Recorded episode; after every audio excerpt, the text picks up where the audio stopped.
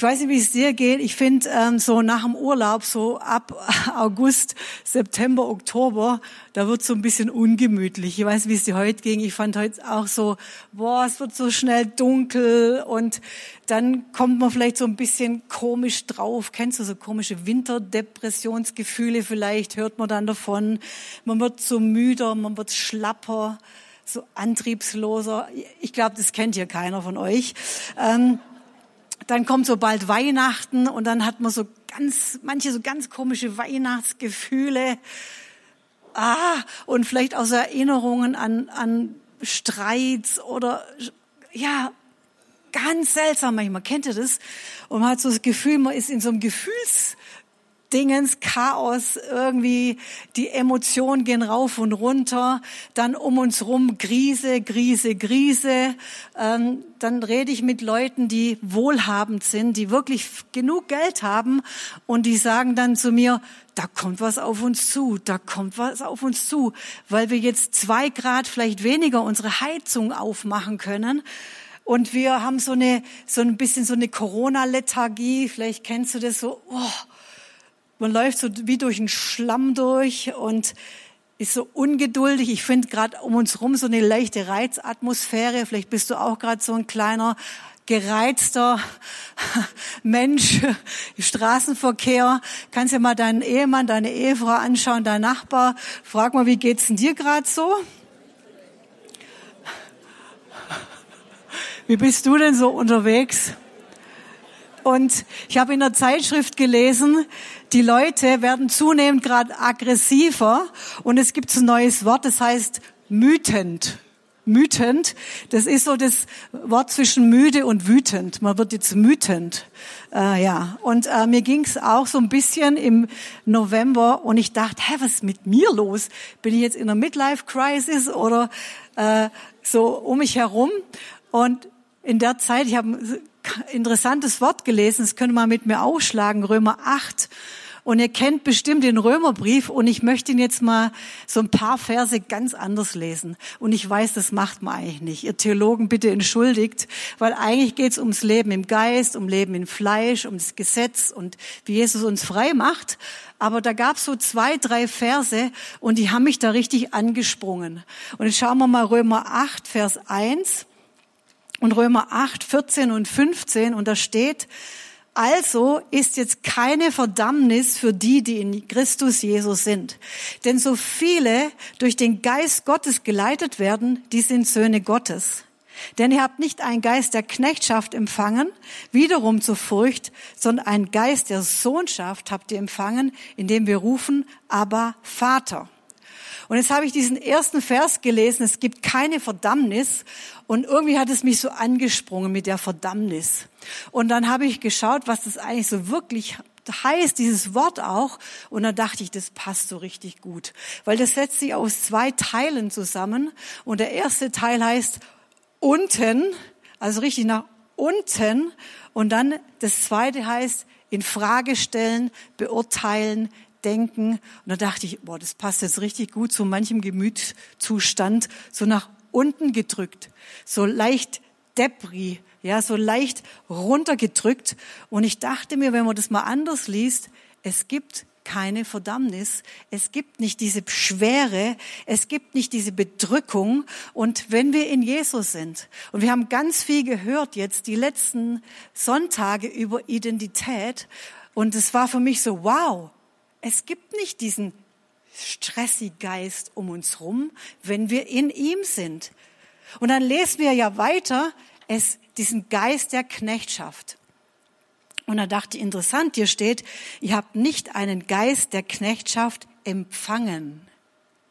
Und da dachte ich, wie gut, wie gut, das ist ja gar nicht in mir drin.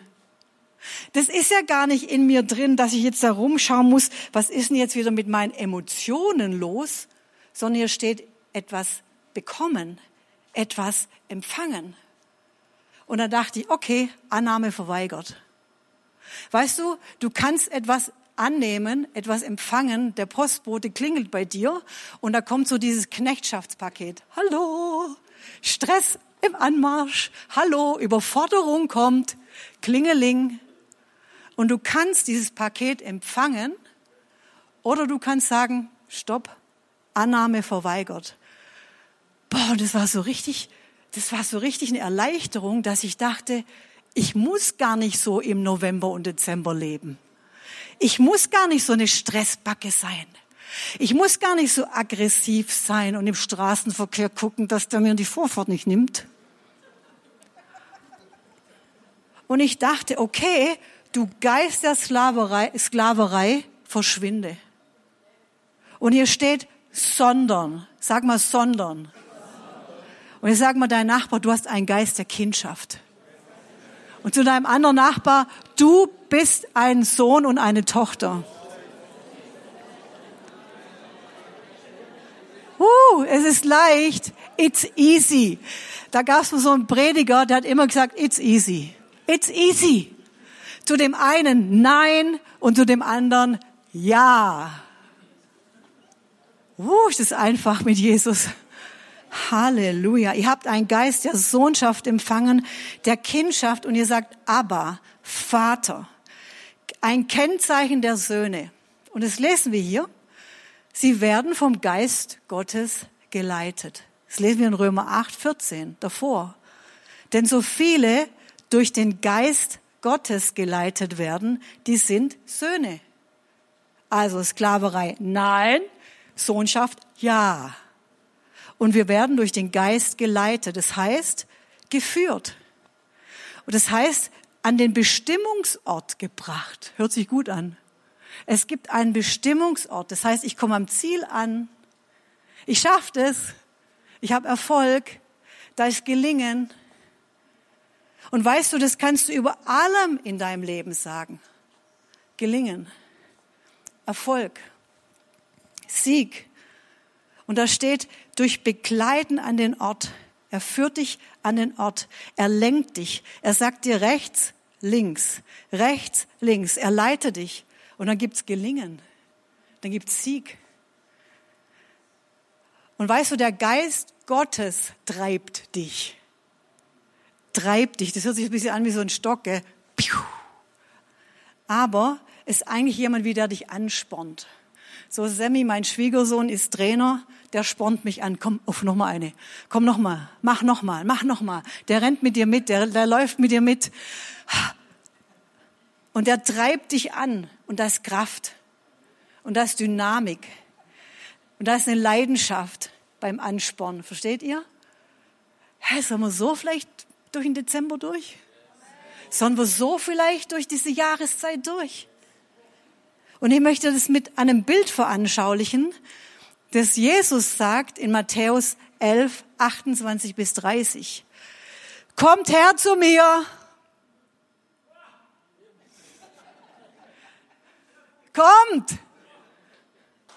Alle, die ihr mühselig und beladen seid. Ich werde euch Ruhe geben. Uh bin dabei. Nehmt auf euch mein Joch, lernt von mir. Denn ich bin sanftmütig und von Herzen demütig. Ihr werdet Ruhe finden für eure Seelen.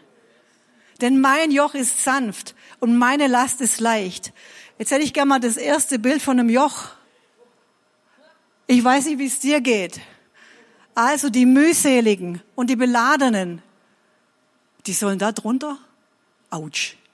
Jesus, ich dachte, ich sitze jetzt auf deinem Schoß und es wird so gemütlich. Die mühseligen, die, die viel arbeiten. Wir arbeiten viel, stimmt's? Wir arbeiten viel, ja. Die beladen sind. Da ist eine Last, die drückt, die vielleicht diesen knechtischen Geist haben. Und das soll eine Erfrischung sein. Das soll eine, eine Leichtigkeit sein, obwohl man das Gleiche tut wie vorher auch. Das soll man ein Sohn und eine Tochter sein. Kommt her zu mir. Aber Jesus, so eine Stange fühlt sich nicht so gemütlich an. Kommt her zu mir. Weißt du, Jesus ist die Quelle des Lebens und er sagt zuallererst, komm zu mir. Weißt du, und das sagt er zu dir nicht einmal im Monat, Das sagt er nicht zu dir, ähm, ah, jetzt geht's dir ganz schlecht. Das sagt er zu dir jeden Tag. Komm zu mir. Ich bin die Quelle. Ich bin die Belohnung. Ähm, wenn du richtig hart gearbeitet hast, wo gehst du denn dahin? Zu deinem Weinchen, zu deinem Bierchen, zu deinem Klick im Internet? Was ist es? Welche Quelle? Wenn du kämpfst, du hast richtig gearbeitet, du bist müde, dann holst du dir oft so eine ganz schnelle Belohnung, stimmt's? Aber der Herr sagt, komm zu mir und zwar immer wieder, immer wieder. Vor der Arbeit, nach der Arbeit, morgens, zwischendurch, komm zu mir, komm nach dem Streit zu mir, komm vor dem Streit zu mir. Komm immer zu mir, komm vor einer wichtigen Entscheidung zu mir. Komm, komm, komm, komm. So, ich leite mit ein paar coolen Leuten die TSM, unsere Bibelschule. Und das, was wir als erstes lernen, ist ein geistlicher Lebensstil. Ist doch logisch. Jeden Tag Bibel lesen, Zeit mit Gott, Gebet. Einer meiner Schüler sagte dann, du, ich habe vorher eigentlich immer nur einmal in der Woche gebetet. Jetzt bete ich jeden Tag und mein Leben hat sich verändert. Wir haben gerade so eine kleine Challenge bei uns im Haus seit Rosh Hashanah. Das ist ab dem 25. September machen wir das. Wir haben eine kleine Gruppe gemacht. Wir stehen jeden Morgen um 6 Uhr auf. In, in meiner WG, in einer anderen WG. Dann gehen wir in die Küche, machen uns einen Kaffee und dann machen wir uns kurz Hallo, wir sind wach. Und dann machen wir eine Gebetszeit. Und wir wollten es eigentlich nur eine Woche machen und wir haben gemerkt, es ist so gut, zu ihm zu kommen, zu kommen, zu kommen, die mühseligen und beladenen. So, und jetzt brauche ich mal meinen, meinen Sack, bitte. Und jetzt möchte ich dir mal anschauen. Das ist der, das ist der, nicht, das ist der Matthias. Ich brauche nur den, den kann allein, nein, nein, nur das Teil. Das andere, nur das hier, genau. Matthias, das andere noch nicht. Wow, die mühseligen und beladenen. Uhu. Und weißt du, manchmal ach, laufen so rum. Mühselig. Ah, beladen. Mit unserer To-Do-Liste. Unseren vielen Aufgaben, die wir so haben. Boah. Nicht noch mehr, bitte, nicht noch mehr. Oh, all die Dinge, die der Herr mir anvertraut hat. Boah, mein Beruf, boah, da, da drin, meine Familie, oh, die To-Dos in der Gemeinde, wow. Puh, echt, ich trage das mit mir rum und, und die Dinge, die da, um die der Herr mich gebeten hat. Und weißt du, manchmal passiert es, dass die Sachen, die wir eigentlich total lieben, alles da drin ist. Ich liebe das, was ich mache. Ich lieb's. Es hat mir keiner aufgebrummt. Manchmal wird es so schwer. Und dann macht es irgendwie keinen Spaß mehr.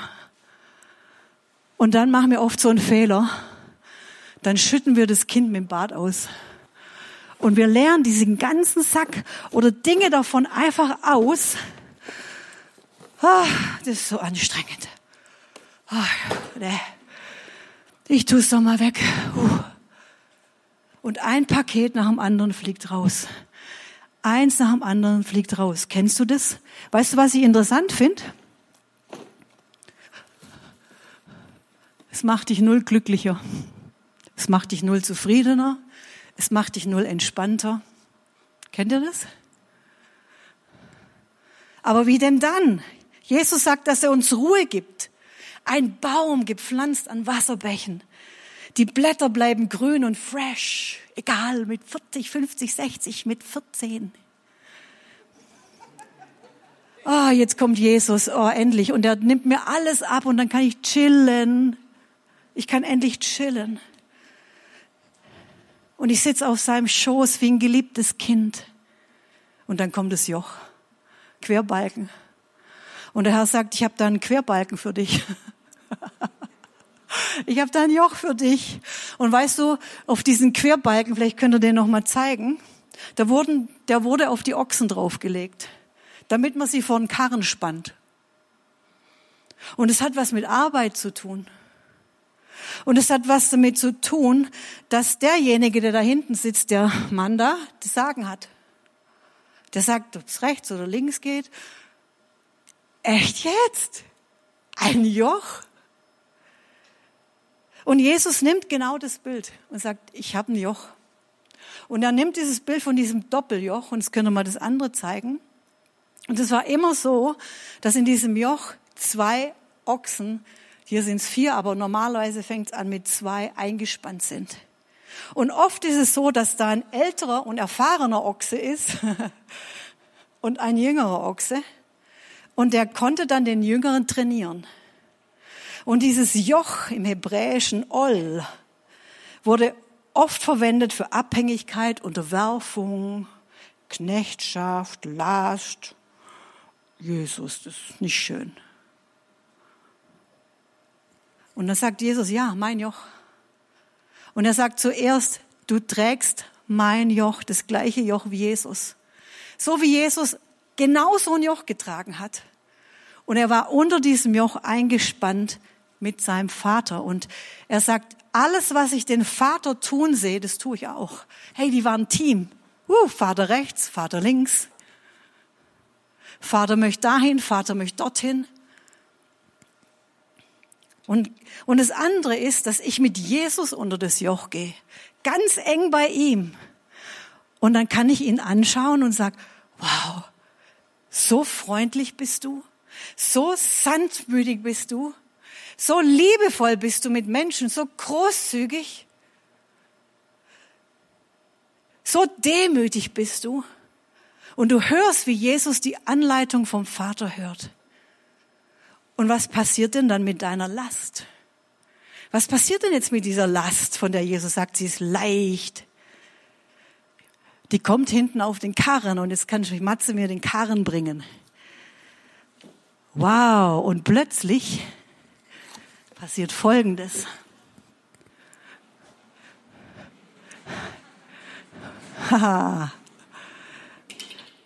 Und Jesus sagt, oh, Jesus sagt, da fällt doch glatt das Rad ab.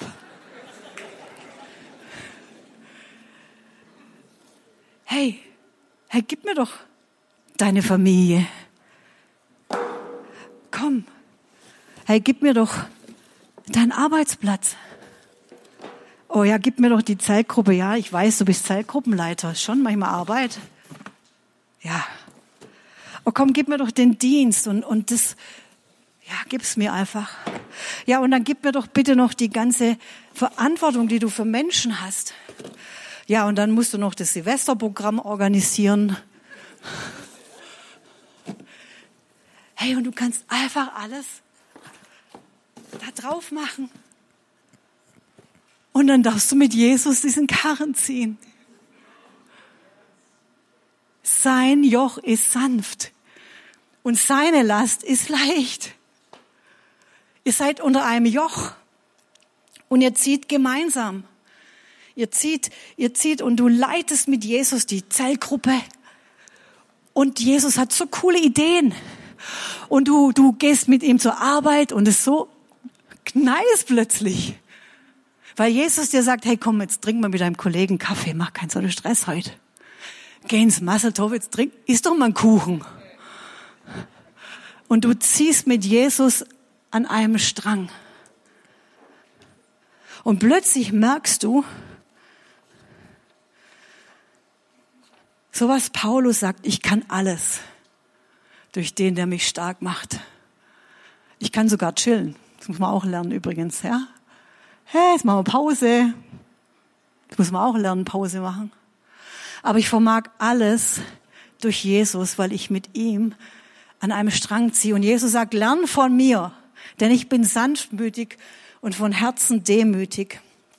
Und du wirst Ruhe finden für deine Seele. Mein Joch ist sanft, meine Last ist leicht. Weißt du was? Da kommt wieder Freude in dein Leben. Ist doch schlimm, wenn man so ein knüseliger Christ ist und das vor Weihnachten. Jesus, ich bin nicht gekommen, habe ich keine Zeit. Und dann kommt Gelingen. Und dann habe ich plötzlich meine Hände wieder frei für neue Pakete. Nochmal was, Herr? Okay, alles klar, dann machen wir das auch noch, komm. Ich habe Platz für Neues. Ich habe, weißt du, diesem Rücken, da war kein Platz mehr. Da hat nichts mehr reingepasst. Kennst du das? Ähm, wenn alles jetzt eine Bedrohung ist, wenn du deinen Rucksack hast und jetzt will der Heinz, dass ich jetzt noch die Offensiv eintüte? ich schaff das nicht. Alles, was kommt, ist eine Bedrohung. Und Jesus sagt, lernt von mir. Ich, hab, ich lese gerade das Matthäus-Evangelium und dann weint er wegen seinem Cousin Johannes, weil der umgebracht wird und der ist richtig traurig. Und Jesus geht auf den Berg und will einfach seine Ruhe, will einfach heulen. Der will einfach jetzt nichts wissen. So wie du manchmal. Und dann kommen Menschen und er nimmt sich einfach die Zeit. Boah. Er ist einfach müde. Er, ist, er hat den ganzen Tag gedient, den ganzen Tag. Und er hat doch jetzt alles Recht dazu, einfach mal die Füße hochzulegen. Und dann kommen sie und legen ihm die Krüppel vor die Füße, die kaputten. Und er dient ihnen einfach. Und plötzlich hörst du auf, mit dieser angezogenen Handbremse durchs Leben zu fahren. Kennst du angezogene Handbremsen, wie das stinkt? Und manchmal stinkt es um uns rum richtig. Oder wenn du in so einem Arbeitsmeeting sitzt und keiner will die Aufgabe.